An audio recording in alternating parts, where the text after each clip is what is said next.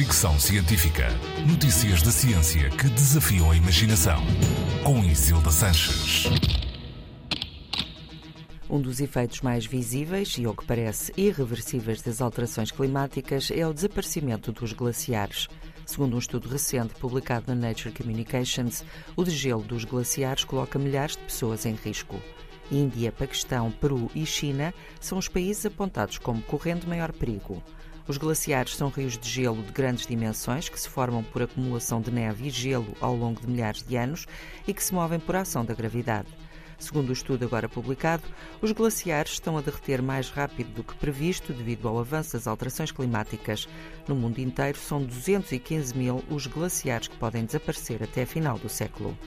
Numa primeira fase do degelo, formam-se lagos, em que a água do glaciar é retida por detritos e rocha, mas à medida que o volume de água aumenta, o risco desses lagos transbordarem torna-se maior, e quando isso acontece, as cheias são incontroláveis.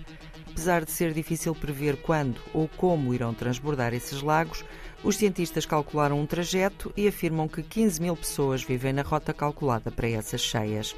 Os lagos glaciares aumentaram 50% desde 1990 e são uma das grandes ameaças para as populações de zonas montanhosas.